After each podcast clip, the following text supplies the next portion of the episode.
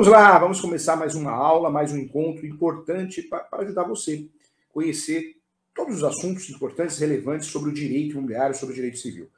É, fico muito feliz, o professor que ganhou o prêmio da Ordem dos Advogados do Brasil como especialista em direito imobiliário e também é, como especialista em uso campeão. Fiquei muito feliz o ano passado pela indicação, pela votação dos nossos alunos, dos nossos leitores. Então, muito feliz. Né? Receber da OB é, uma, um, comunicado, um prêmio que você especialista em direito imobiliário, referência em direito imobiliário e referência em regularização de imóveis do campeão, não tem preço. Quem votou? Foram os advogados, os meus leitores. É, isso para mim é muito gratificante. Então, quero agradecer a cada um de vocês que vem sempre ajudando o professor Júlio, é, apoiando, mandando energia boa, mandando energia positiva. Isso para mim não tem preço, tá bom? É, eu acho que ninguém se torna uma referência se a gente não estuda muito. Eu quero deixar bem claro que não existe nada milagroso na vida, né? Cursos milagrosos. Hoje em dia virou moda. Ah, faz um curso comigo milagroso aqui que você vai ganhar 30 mil reais por mês, 50 mil reais por mês. Isso não existe, gente. Isso é uma bobagem. O golpe tá aí, cai quem quer. É, o que eu tenho para falar quando as pessoas perguntam, professor, como você conseguiu, professor Júlio? Me explica. Eu explico. É estudando muito, estudando duas horas por dia, é, trabalhando de forma especializada, como especialista na área, é, escrevendo muitos livros. Quem escreve livros sabe o trabalho que dá, tem que se dedicar muito. Às vezes você fica até longe da família, né? Então, é, nada é fácil, né, gente? A felicidade plena é uma utopia. Você conserta uma coisa, desconserta a outra. Então, é uma realidade. Então, não existe algo fácil, tá? Então, quero deixar bem claro isso. Tudo é com muito sacrifício, com muito trabalho. Então, eu agradeço a você que escolheu o professor Júlio como referência no direito imobiliário e referência em uso capião no Brasil. Muito obrigado pela votação, é, fico muito feliz pela Ordem dos Advogados do Brasil, pela revista Four Times e também pela Lex, tá bom? Muito legal, é uma honra, é uma honra. Vamos juntos aqui? Tudo que eu vou falar nessa aula é com base no meu livro, Direito Imobiliário de AZ, da editora Mizuno, que se tornou o livro mais vendido no Brasil de Direito Imobiliário, queridinho, né? E com base no meu livro Direito Civil, minha doutrina, como doutrinador, esse livro é muito legal também, é o Direito Civil, Manual Doutrinário Jurisprudencial da editora Mizuno. É um volume único. Eu trato do Código Civil inteiro aqui. Vamos juntos, então, falar a respeito do uso capião. O que eu quero trazer para você? O uso capião é uma forma originária de adquirir propriedade. Nós temos duas formas de adquirir propriedade no Brasil. A primeira é a originária. Nós podemos dizer que a originária, temos outras formas também, claro. Mas o uso capião é a forma que chama mais atenção. A segunda forma é a forma derivada, que deve ser feita através das transações imobiliárias, dos negócios imobiliários, dos contratos imobiliários. Nós já falamos em outras aulas aqui que os contratos imobiliários, em regra, nós usamos todos os contratos de direito civil, os contratos em espécies, mas aqui, na forma derivada, de transacionar, eu normalmente vou utilizar os seis contratos, os mais utilizados. Né? Entre eles são né? Nós temos aí o contrato preliminar, que é o contrato para fechar negócio. Esse contrato veio a substituir o propósito e aceite. Muito corretor, muita corretora de imóveis, muito imobiliária, advogado, advogada, advogado, advogada usava proposta e aceite. Era um papel, né? Proposta, outro papel aceite, depois passou com, as, com os meios digitais, passou a ser feito isso por e-mail. Hoje não. Hoje, o operador do direito, para que tenha mais segurança jurídica na transação imobiliária, no negócio imobiliário, o ideal é que você faça um contrato preliminar, ou pré-contrato, ou contrato facultativo. É um contrato simples, de três laudas, três folhas, vai ter o título, vai ter a qualificação das partes, vai ter o objeto, o valor do negócio, a forma de pagamento, disposições gerais, alguma cláusula que queiram pactuar, vai finalizar com, a rescisão do contrato.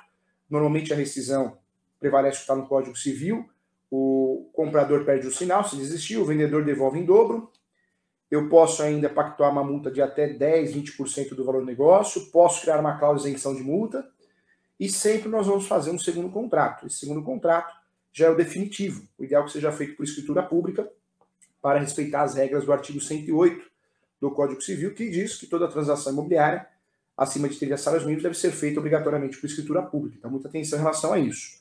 É, a grande diferença do contrato de gaveta para a escritura pública, que a escritura pública sempre será feita pelo tabelião de notas. Né? Não resta dúvida em relação a isso. É, outro detalhe importante, a escritura pública não substitui a certidão de propriedade. Se eu tenho uma escritura pública no meu nome, não quer dizer que eu sou o dono do imóvel. Não quer dizer que eu sou o proprietário. Por quê? Porque o que eu tenho não faz a vez do registro, não prova registro. O único documento que prova registro nesse país é a certidão de propriedade atualizada, seja matrícula ou transcrição. Se meu nome aparece no cartório de imóveis dentro dessa certidão, legal, posso comemorar. Eu sou proprietário, dono, dona, né? Se não aparece nessa certidão, se aparece qualquer outro documento, carta de educação, carta de matação, escritura pública, principalmente, contrato de gaveta, escritura pública de inventário, formal de partilha, não interessa, eu não sou dono. Só é dono, só é proprietário quem registra. Não podemos desprezar a posse. A posse na graduação de direito, nós aprendemos de forma muito equivocada. Muito fraquinho, feijão com arroz. Nós aprendemos que a posse é um direito real. Simplesmente, exclusivamente, meio desprezado ali, direito real. Não, no mundo real, no mundo dos negócios, das transações imobiliárias, a vida real, que, vira, que gera aí é, a receita de muita gente, muitas famílias que vivem do direito imobiliário, dos negócios, transações imobiliárias, a posse não é só isso, não. Conforme anunciado o 492 da Quinta Jornada de Direito Civil, a posse é o quê? A posse é um direito sui generis. A posse é um direito sui generis. Ou seja, quando eu falo de posse, estou falando de um direito à parte, um direito autônomo. É, é muito importante, você que está assistindo essa aula do professor Júlio, saber o conceito de posse atual. No passado, a posse era desprezada mesmo. Ah, quem tem a posse não vale nada, quem tem imóvel irregular não vale nada, imóvel sem registro, sem escritura pública. Não estamos discutindo aqui a segurança do imóvel regular, regularizado. Não dá para ter dúvida em relação a isso o imóvel regular é muito melhor em todos os sentidos. Segurança jurídica, facilidade para vender, atingir o valor de mercado, você pode dar esse imóvel em garantia. É, no despejo, apesar da lei permitir que o locador seja o possuidor ou proprietário, também temos vantagem, claro. Ser proprietário no Brasil é a maior segurança que nós podemos ter. Não existe uma segurança absoluta, é uma segurança relativa. Mas ser proprietário é, é essencial. O direito não socorre quem dorme.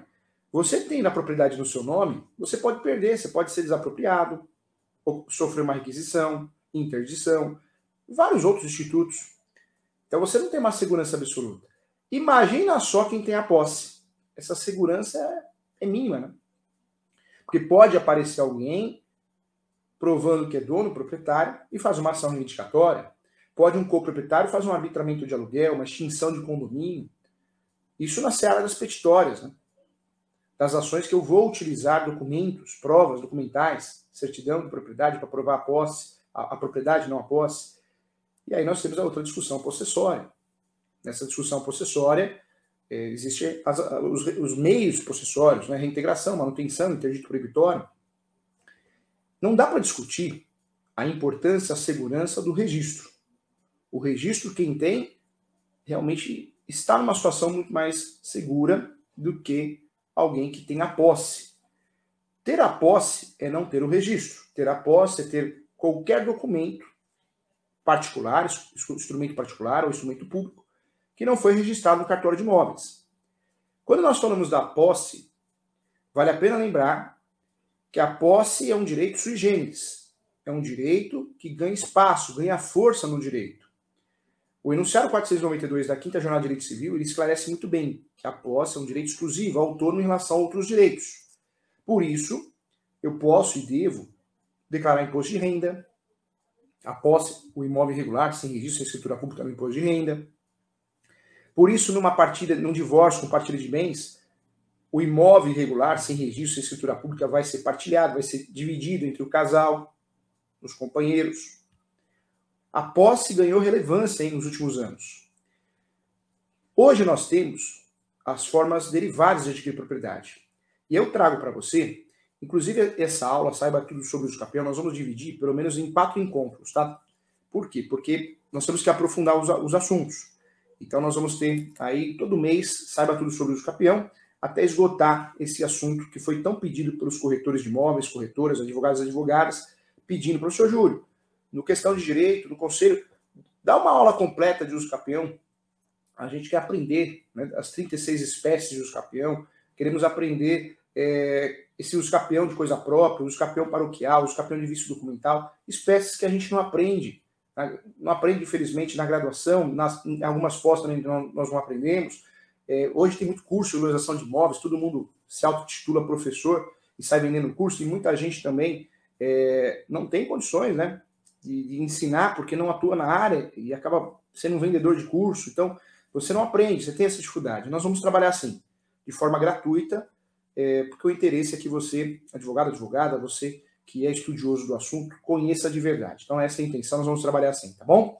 Vamos lá. Nós temos, então, a forma derivada de propriedade, nós somos o contrato preliminar, mas é importante falar também dos outros contratos. Nós temos o compra e venda, pagamento à vista, promessa, estou comprando um imóvel na planta, talvez, uma fração ideal, uma expectativa de direito, uma matrícula que não existe, uma cota à parte. Temos o compromisso, que existe um compromisso, um vínculo, existe uma obrigação de fazer no meio. Existe ainda né, o contrato de cessão de direitos possessórios e afins, que é a forma correta de comprar e vender um imóvel irregular, sem cometer o crime de estelionato ou qualquer outro crime, facilitando até uma cláusula de soma de posse para quem compra, para que possa regularizar esse imóvel através de REURB, regularização fundiária, uso capião. Temos também a cessão de direitos hereditários. É, esses contratos que o professor falou são os mais utilizados no direito imobiliário, nas transações, nos negócios imobiliários. Então anota aí é, preliminar para fechar negócio. Um. Dois, compra e venda, pagamento à vista, deve ser feito por escritura pública, hein? Artigo 108 do Código Civil. Três, promessa. É o contrato que eu estou comprando uma obrigação de fazer, algo vai ser feito ainda. Estou comprando uma expectativa de direito, normalmente imóvel na planta, compro da incorporadora construtora, promessa. Compromisso, estou comprando algo que já existe, é palpável. Mas alguém tem que entregar alguma coisa, ou eu, comprador, pagar, eu estou pagando parcelado direto com o vendedor, ou o vendedor tem que me entregar alguma coisa, alguma, algum projeto, alguma obra, então compromisso. Seção de direitos possessórios, estou comprando e vendendo imóvel regular. Seção de direitos hereditários, estou comprando direitos de herança. Então, pronto. Agora sim. Por que classificar os contratos, professor, nessa aula? Estou classificando os contratos aqui, como eu falei para você, nós vamos dar sequência a esse curso, saiba tudo sobre o escapeão, é um curso mesmo que nós vamos dar aqui na, no questão de direito. Nós vamos dividir ele pelo menos em cinco encontros, quatro a cinco encontros, tá? O professor vai fazer até esgotar o assunto. Quando nós falamos aqui, gente, é, dos contratos, o contrato mal feito, quando o título não bate com o objeto, qual que é o problema disso? Se o título não bate com o objeto, eu não consigo usufruir desse contrato é, como um justo título de boa-fé. Tudo bem, 36 espécies de escapeão no Brasil, nem todas as espécies eu vou utilizar. Nem todas as espécies eu vou utilizar o justo título, porque aquela espécie, aquela determinada espécie de uso capião, modalidade, não existe. Algumas espécies, como a ordinária, exige o justo título, eu tenho que ter. Quando eu vou utilizar como justo título, ou, ou numa espécie obrigatória, como a espécie de uso capião ordinária, se esse contrato é mal feito, se o título não bate com o objeto, o judiciário tem feito o quê? É, o judiciário tem entendido que aquele documento não é considerado um justo título o judiciário tem entendido que aquele documento não serve como justo título, porque o contrato foi mal feito. Existe um erro de objeto. Cuidado, hein? Eu sempre falo que qualquer documento escrito com boa fé é um justo título, mas se esse documento for mal feito, mal elaborado, ele não vale nada. Então você vai ter dificuldade de utilizar esse documento dentro de uma ação de uso capião, um requerimento do cartório de uso capião, porque ele não vai ser reconhecido como justo título. Na espécie, na modalidade, modalidade de uso capião que exige, que é obrigatório, o justo título, piorou, né? Porque você vai perder o requisito. Você não vai poder usufruir daquela espécie, modalidade de uso capião. Então eu peço a você muita atenção, porque nessa situação, gente, nós precisamos é, sempre, para pensar num uso capião que exija justo título, um contrato de qualidade. Um contrato de qualidade não precisa ser um contrato com muitas páginas, mas que seja um contrato que tenha eficácia. E um contrato, para que tenha eficácia, o título tem que bater com o objeto, tem que respeitar a capacidade, né, o ato jurídico, é, o agente tem que ser capaz, o negócio tem, tem que ser um negócio que tenha validade. Então, os requisitos de um contrato que respeita a boa-fé. Então, ponto importante para que ele possa ser utilizado como justo título. Vamos lá. Pontos importantes que eu quero falar com você aqui, e isso é relevante, isso também é muito importante. Nós temos pelo menos três procedimentos do campeão. O primeiro procedimento, que nós sempre falamos em palestras, em aulas, é o procedimento, sim, é, é extrajudicial. O extrajudicial já existia, já existia. Mas com o CPC, com o Código de Processo Civil, ele foi regulamentado. Esse uso capião extrajudicial, eu sou fã da advocacia extrajudicial, gosto muito, faço muito no, no escritório. É, inclusive, hoje convido a você, lá no meu canal do YouTube, se você entrar lá, professor Júlio César Santos, nós vamos ter um bate-papo com a Viviane sobre advocacia extrajudicial, que faz um advogado na advocacia extrajudicial, está convidado. Acabou a aula aqui, começa lá, a aula lá, o bate-papo no meu canal, então você está convidado. Quando nós falamos de advocacia extrajudicial, é fantástico. Poxa, fazer inventário no cartório, maravilhoso. Um divórcio no cartório. Uso campeão também, só que não é o que venderam para nós.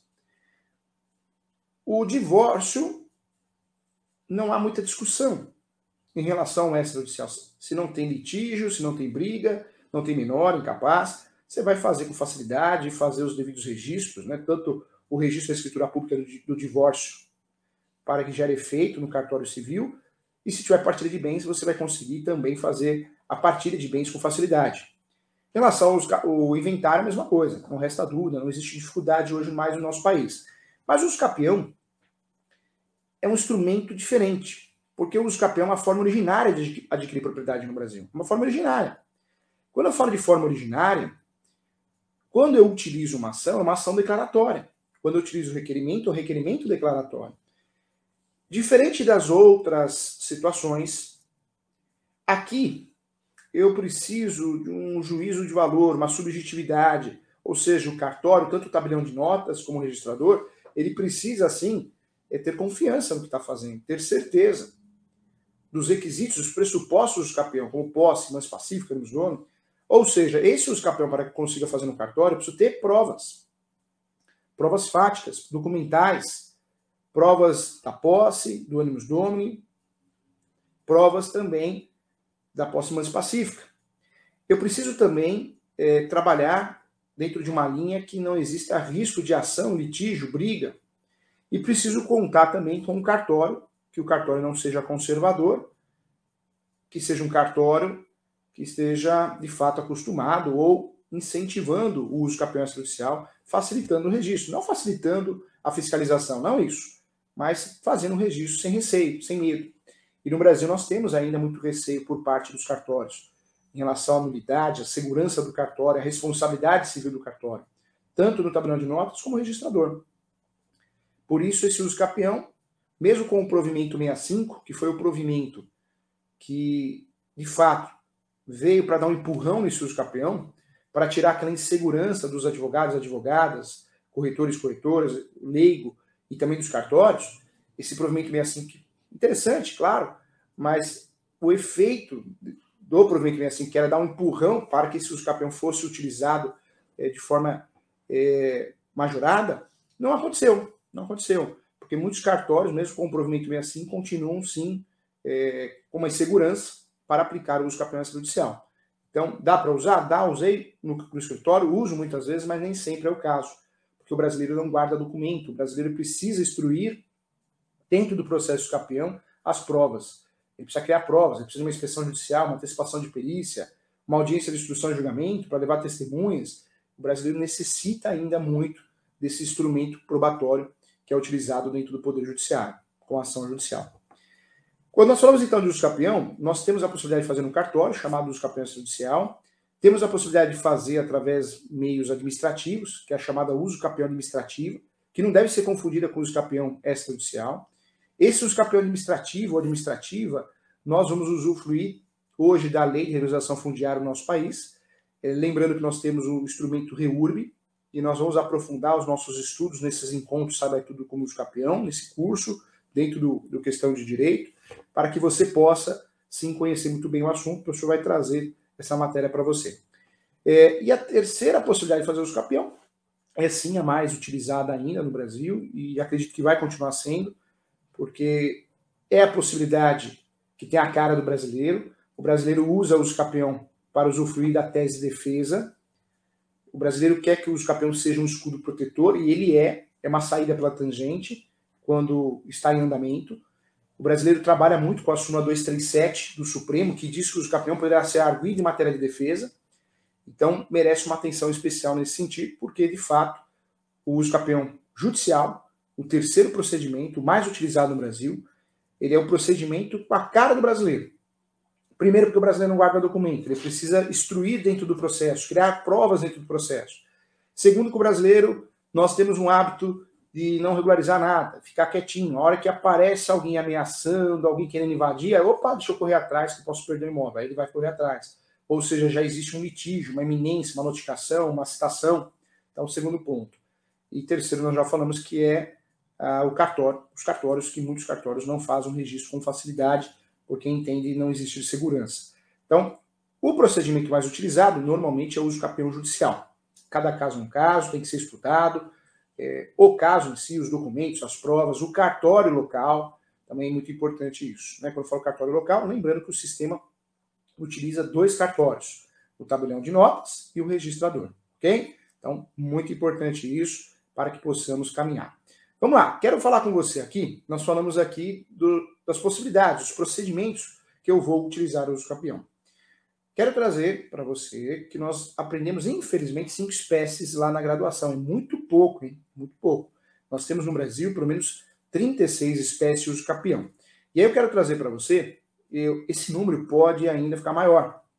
Nós temos, foi feita uma pesquisa, nós temos aí pelo menos seis projetos de lei querendo trazer à tona modalidades novas de uso capião.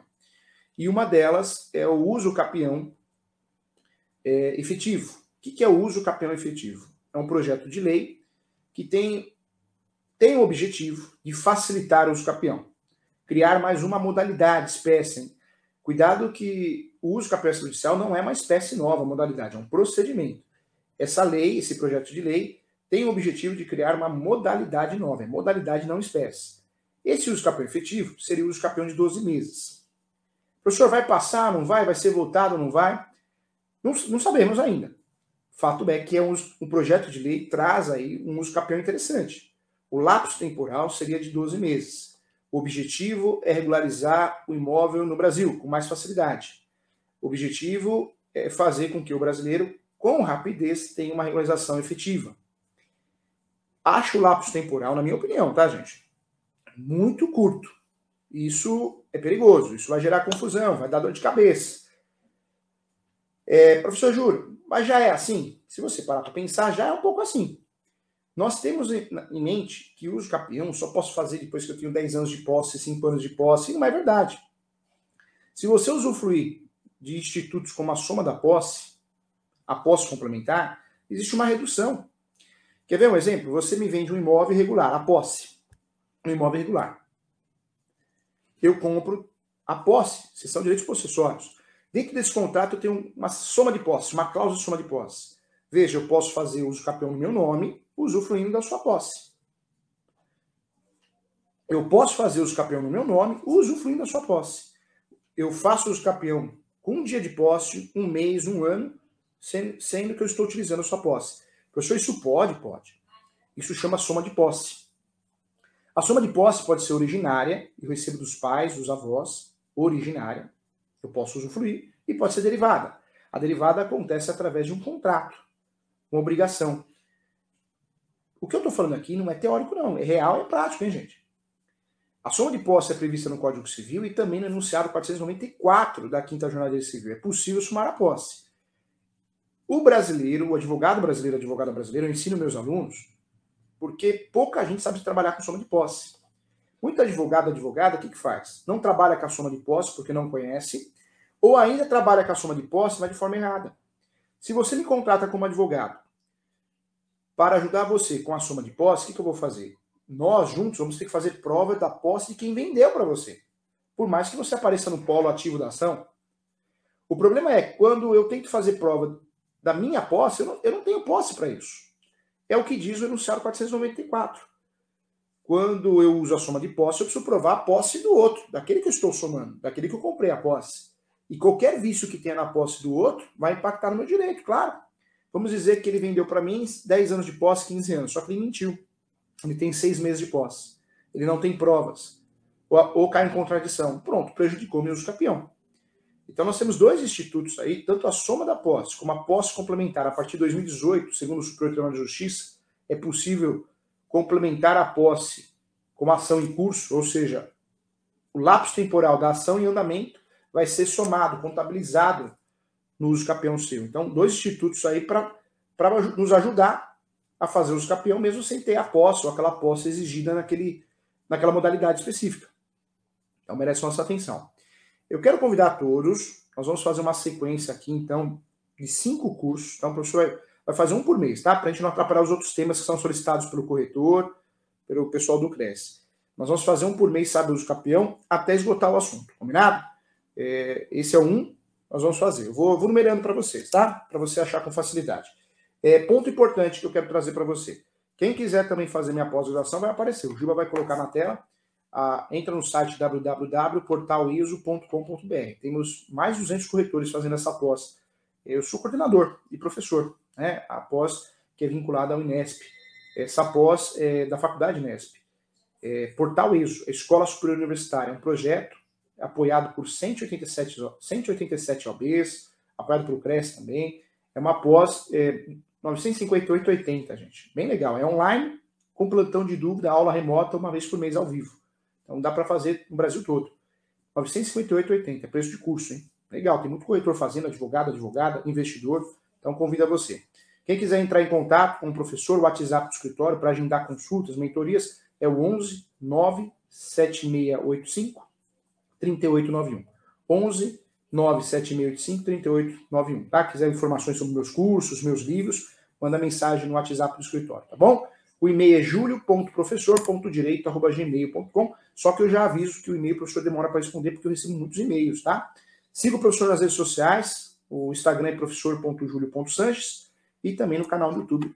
É, faça a sua inscrição, tá? Professor Júlio César Sanches. Inclusive, eu lancei um curso recentemente gratuito, Advogado Imobiliário do Futuro, e os segredos do escapião também, tá? Tá lá à disposição.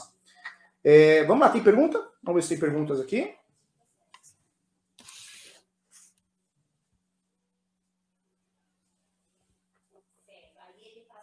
Sempre tem boas perguntas. Deixa eu responder o pessoal das, das redes sociais aqui. A Sônia, bom dia. Luciana. Olha, a Luciana está perguntando aqui, ó. Uma dúvida quando a pessoa interessada na uso campeão falece, o processo está em trâmite e passa para os herdeiros. Como funciona? Na verdade, ocorre a substituição processual, o processo vai continuar. Tá bom, Luciana? Luciana, tá bom? Continua assim. Isan, bom dia. Me dá um help, professora Sônia, por favor. Claro, com uma dica. Comprei um apartamento de um senhor aposentado. Sua esposa paguei à vista. Fiz contrato de compra e venda, escritura pública no meu nome. Porém, não tenho a posse do imóvel. Se está no seu nome, você não consegue ter a posse precisa de uma ação judicial, seria a emissão da posse, tá bom? Aqui a Cláudia aqui, a Cláudia Nascimento. Parabéns, adoro suas aulas. Um abraço. Outro abraço também, Cláudia. Obrigado pelo apoio, tá bom? Pelo carinho, pelo elogio. Obrigado mesmo, de coração. Motivo para a gente continuar. Legal. E a Maria Regina também, doutor Júlio, minha mãe faleceu e não deixou bem. Seus herdeiros estão no formal de partilha. E o cartório pede esclarecimentos tem que se fazer inventário dela. Eu teria que dar uma olhadinha, mas em, falecimento, inventário, né? Inventário. Vamos lá. Legal. Deixa eu ver aqui. Voltando aqui, Gibá, olha só. O Carlos Gomes Dourado pergunta aqui: o corretor pode atuar judiciário para ação do campeão? Carlos, o uso campeão, tanto o uso campeão judicial como extrajudicial, necessita obrigatoriamente da assinatura do advogado, né? No caso do processo, tem que ter um advogado para acompanhar as publicações. Mas o corretor é uma peça fundamental também no uso capião.